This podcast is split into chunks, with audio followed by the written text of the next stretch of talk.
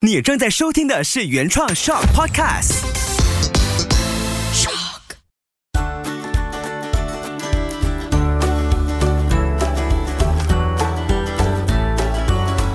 秋月的育儿天地。欢迎来到秋月的育儿天地。原本我想说，连续好几个星期都有不同的老师，还有我的教练上来，就想今天要回归到我 solo。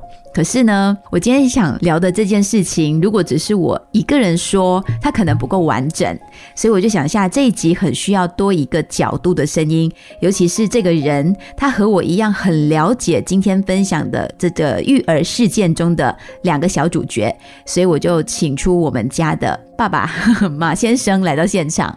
Hello，我是小马，我是小马一起谈的主持人，大家好。这次只是隔了一个月又把你请上来，就是因为 今天这个事情呢，其实他同时在两个孩子的身上看见了，我就觉得很需要跟可能家里有孩子的。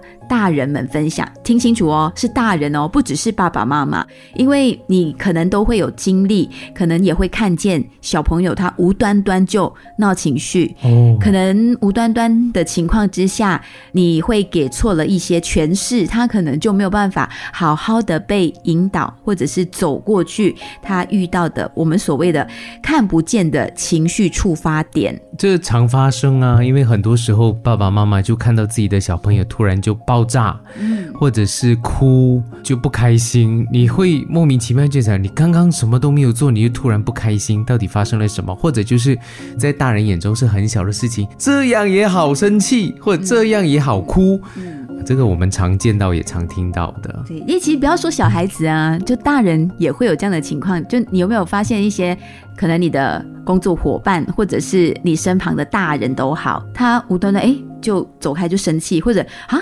这样子他就爆炸啦。我觉得大人都有情绪的，只是我们因为年纪大了，所以学会忍耐，或者是学会压抑，甚至是学会把自己的这些情绪给控制住。嗯，有些人说是本领啦，但有些情绪还是要发泄出来。像我时常在片场的时候，我会察言观色。就如果有一个人讲了一些话，我就会在想，另外一个人会不会有一些不舒服的感觉就出来了，我就会去。默默的，或者是假假的看一下他，若他已经开始面露难色，我就可能会开始打圆场，就讲：哎，你那个东西是不是忘记拿？你你过去看一下，然后让这个事情过去，让两个人原本可能在那边会情绪产生更大的隔阂的情况之下，就让它化解开来。嗯，哎，怎么你在片场的这个情况，像我在家中的这个情况，就是让我看见你可能呃说了一些话，或者一些声音出现，眼神出现，我就会。观察我两个孩子有什么变化，通常是老大比较会有敏感，就是对爸爸的任何的举动，因为他高敏儿啊。对我就要做你在片场做的这个角色，很有趣哈。所以我因为我是制作人，也是主持人，有些时候我当然我会很忙，因为片场其实很多东西要要控制，嗯，而且时间紧迫，那大家一下子忙起来，很多时候就没有太过。太过的去把这句话给圆融，嗯，所以变成很直接，有些变成吩咐的语气等等之类的就不舒服了。这就同样也在家里发生呢。你知道回到家的时候，我们时间如果每一天日常按照那个行程的话，其实就好像你在片场这样也很紧迫。六点半要吃饭了，对，然后八点前就要确保所有东西 ready。八点要睡觉啦，八点半要睡着喽呀之类的，反正就是妈妈也要去看这个，我们有没有跟着这个 schedule 去跑啊，然后。然后，如果在这个中间谁突然杀出一句话，或者一些惹怒了其他人的声音，那个是我们需要去做善后，就是去化解。像我昨天我就开始有一直在，因为因为两兄弟时常会争一些小东西。然后可能就会有一些语气不好或者出出手的动作，嗯，所以爸爸就时常要把它分开来，或者就讲，哎，你要不要去喝杯水呀？你没有看到我一直有在做吗？有啊有啊，我们各自分工。对啊，那这也是为什么我们选择两个孩子，因为我们可以单一的去好了好去处理个别的情绪。嗯，那这样听到这里，大概就可以去思考一个点，就当我们看不到它里面发生什么事情，起了什么暴风雨，我们自己或者。是孩子本身的看不见的情绪触发点出现的时候呢，我们大人可以选择是你可以继续引爆他，或者你可以放下期待，选择去拥抱他。哦，然后我们家过去我要说的这两件事情，一件是呃前两天发生，一件是两个月前发生的。你说，呃我可能都忘了。你 OK？两个月前发生，就是今年大概是六月的时候发生的事情。那个事情发生的时候，我才发现，原来小小的孩子身上，他也会积压了很多我们看不见的小小的事件，小小的东西累积起来，有一天它就会爆发。嗯然后这个事情呢，其实是很简单日常的一个动作。嗯每个家都有日历吧？啊 那个日历，我们家有一个是很传统的，就商家送的那种丝的日历，过年的时候买肉干送的。这个日历呢，孩子们都很很喜欢去撕一撕，看看哎，今天有什么要注意的，什么凶啊、吉啊那种。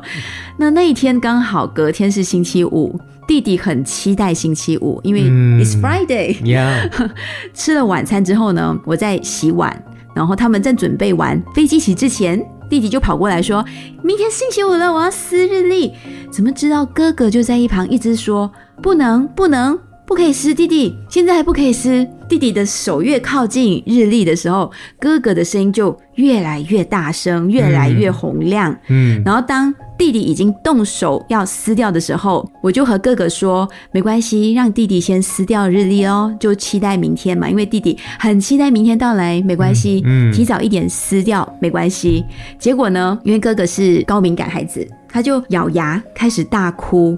我靠近他的时候，他用力的推开我，嗯，那我就想，好，他需要空间，让他的情绪抒发、流动出来。我就请他在可以平静的时候再告诉我到底发生了什么事情，因为他平时的他已经很稳定了嘛，他就平复了，告诉我原因。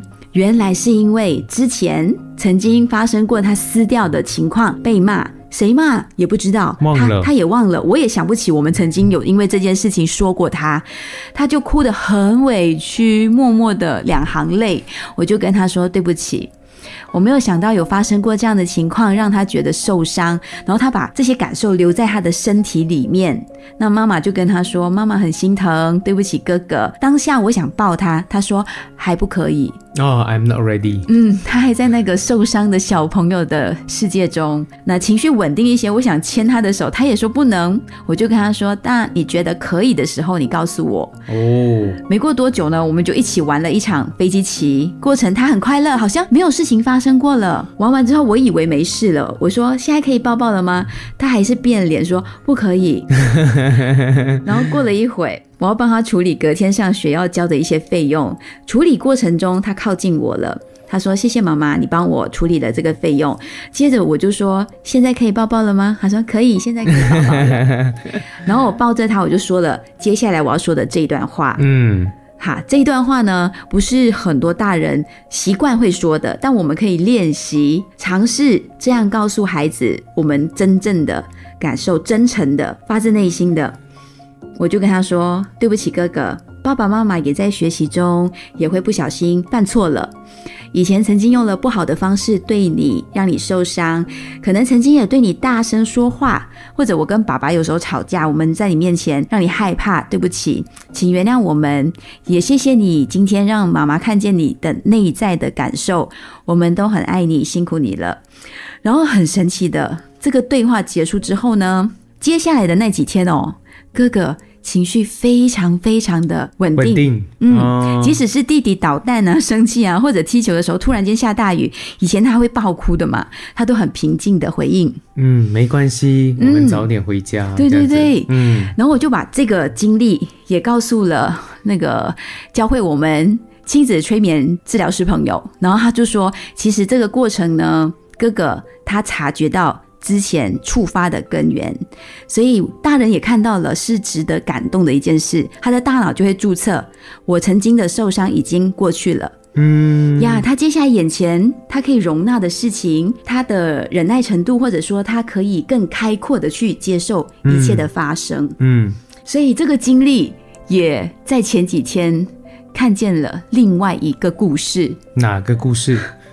然后你先回应一下这个撕日历的事件。我说两个月前你那时候哎没有什么历历在目啊！现在你一说了，我就记得你不。在不在家，哦，不在家，你转述的历历在目，所以我感觉我好像看到了这件事情，因为我那天在拍摄，是吧？对对对，比较晚回家。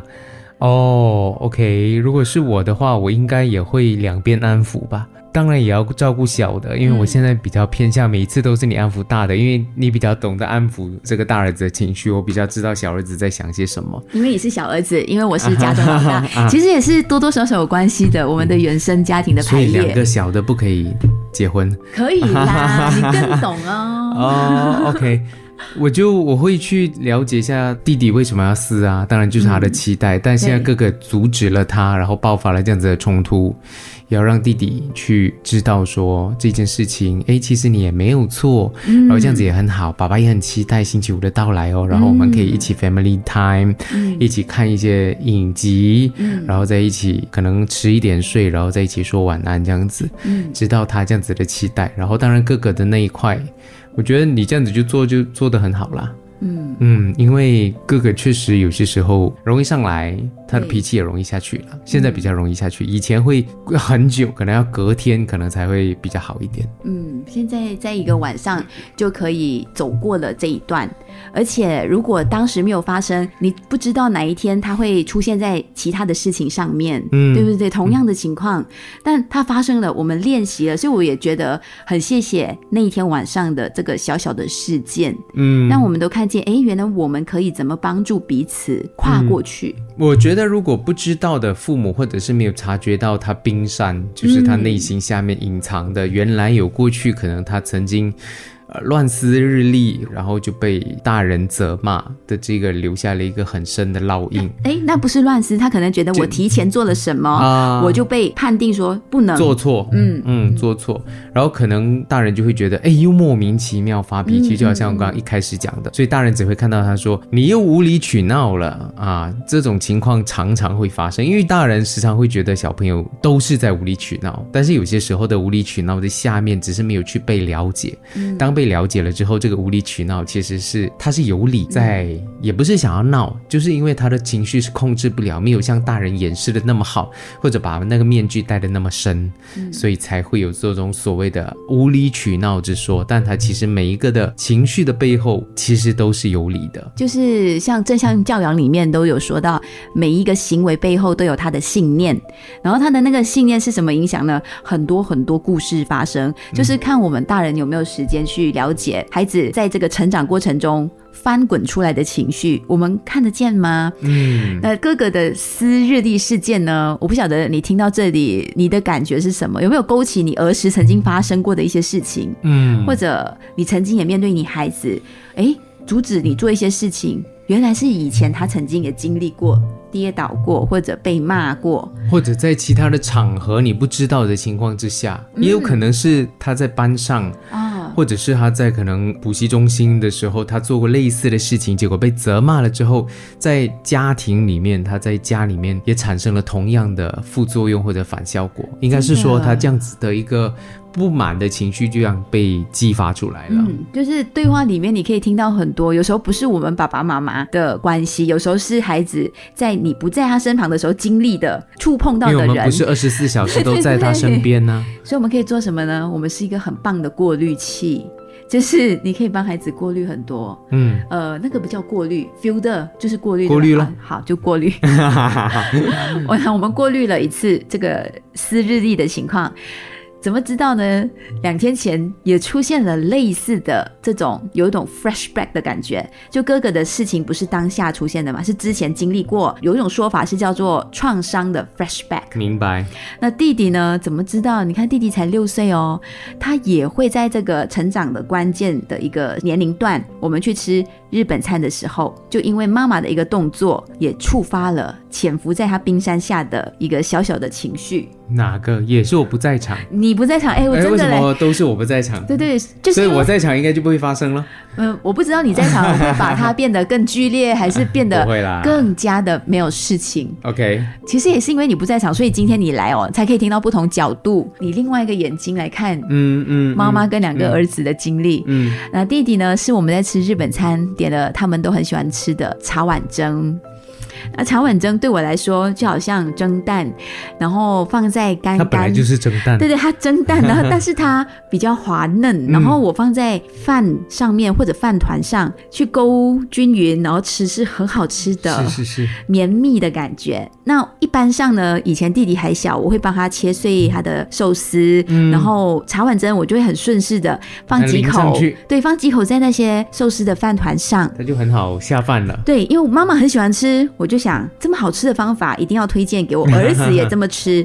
怎么知道呢？前两天我们去的时候，呃，我做了 这个动作，第一个汤匙撒在了弟弟的饭团上的时候，他就说：“妈妈，我不要这样。”我当下是很开心，哎，弟弟，你终于说出了，原来你不喜欢这样啊。嗯因为我每次做你都照吃，我就没有什么感觉。那我就说哦，你不喜欢这样，好，那没关系，这口我帮你吃掉吧，我就不再放了哦。谢谢你告诉我，我尊重他。嗯，怎么知道？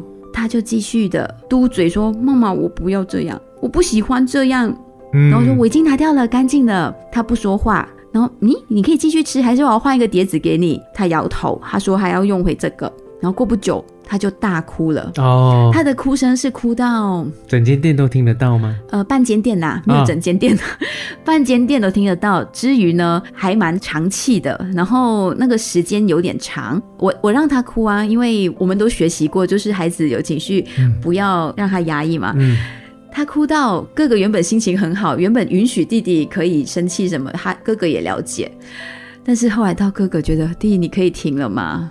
你影响我吃饭是的心情也会影响到。其他人的，要跟其他食客说声不好意思了。对，然后后来我就说弟弟，不然这样你放下汤匙，我抱抱你，我就抱着他，我就拍拍弟弟，你为什么哭了停不下来呢？妈妈让你哭，但是我们要吃饭哦。嗯，后来我就跟弟弟确认，你是不是生气？妈妈放了没有先问过你？他就点头说，嗯，那下次妈妈要放会先问过你，因为以前妈妈都这么做，你都没有说不，我就以为哎你也可以接受，你也喜欢。嗯，后来说他都不喜欢，哦我说哦，所以你今天哭的那么久，是把之前的都一起哭出来吗？他就点头，哦，那时候我很心疼，我想哦天哪，哎，原来因为他不喜欢吃绵绵的东西，对我现在才想起来，对他的他不喜欢吃那种口感绵绵的东西。所以你知道吗？妈妈有时候我们出自于一番好意，就我喜欢，我孩子也会喜我欢。就觉得就好像以前啊对，就之曾经前曾经羊角过斗事件啊，是哎，但那天我在我的共学活动里面有一个妈妈有也提起啊。哦，他听到了你到那个羊角斗事件了，，对怎么知啊？道今天我就变成那个呃另外一个篇章的 茶碗蒸事件？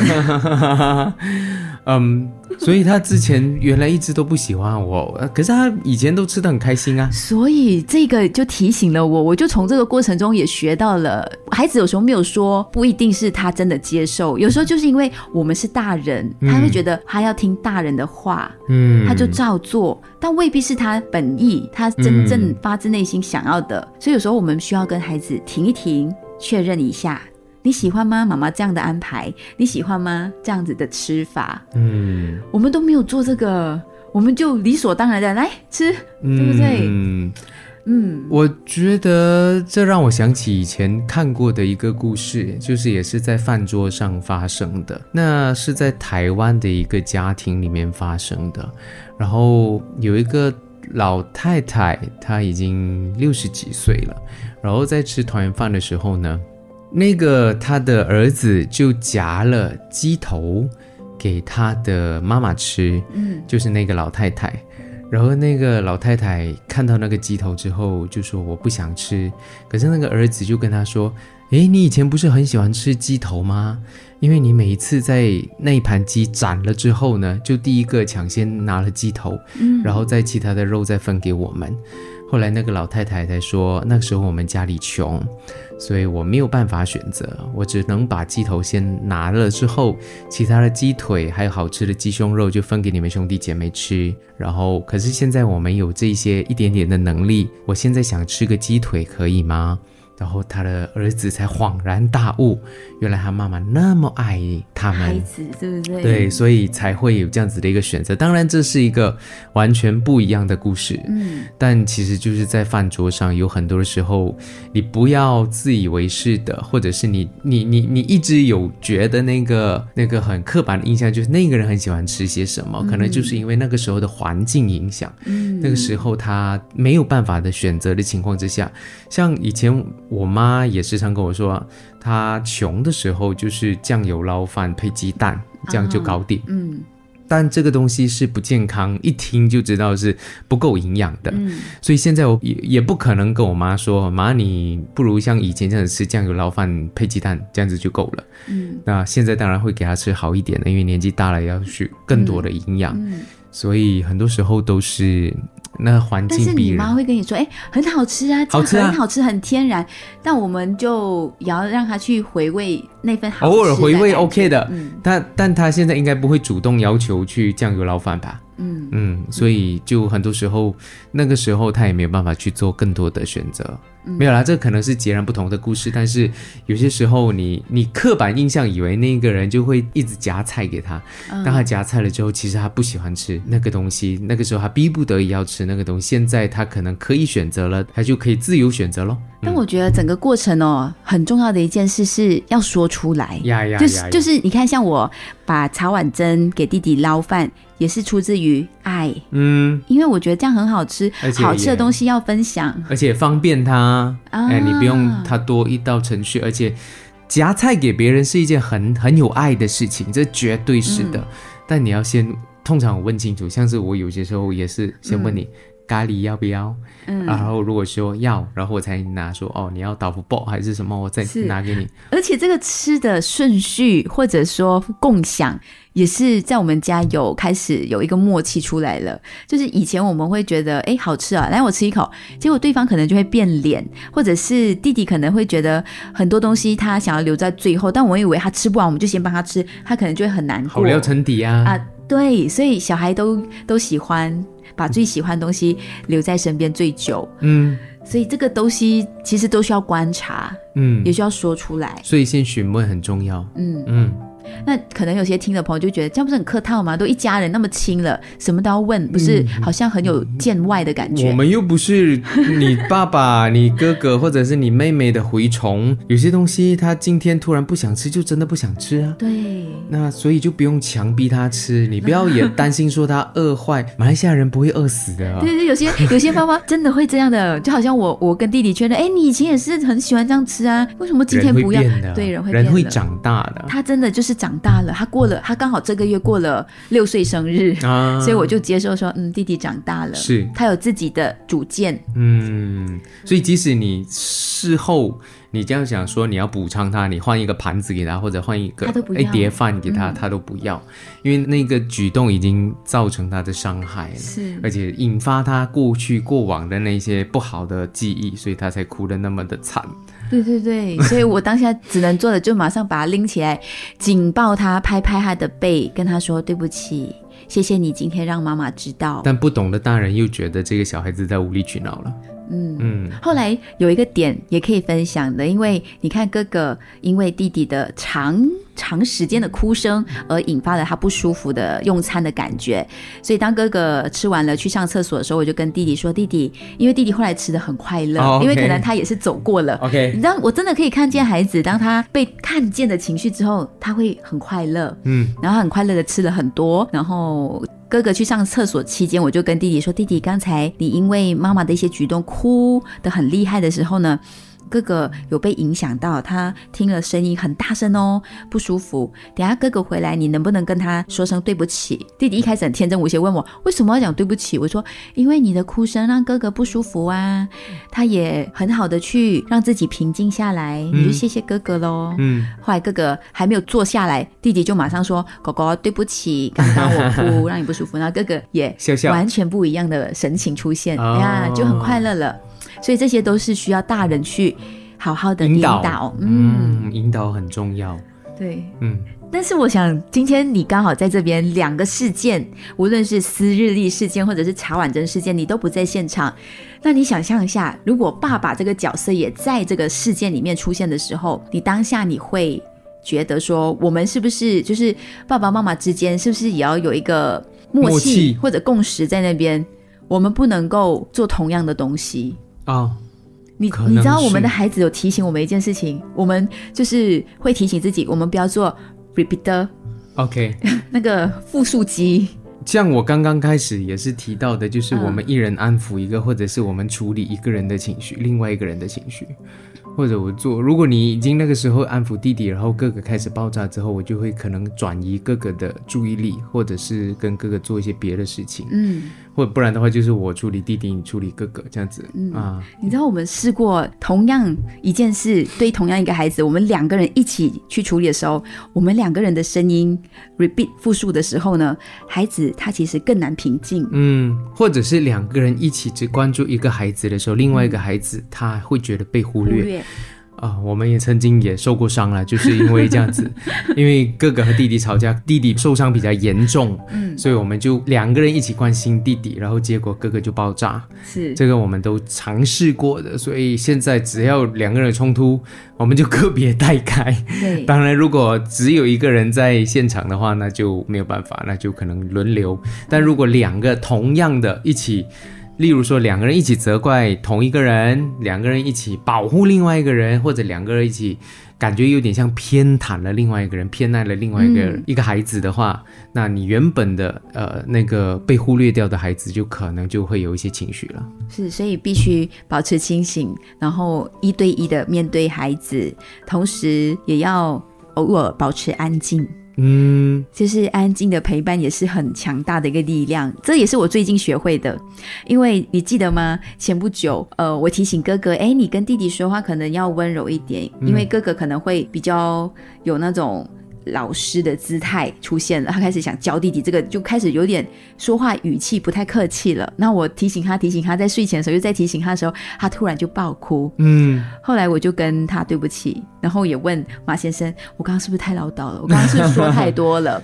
就有时候可能安静的跟孩子在一起就好。嗯，那我想起我妈，我妈可以三天过后突然就爆哭一句：“那 个前天哦，那个饭你怎么不要吃？”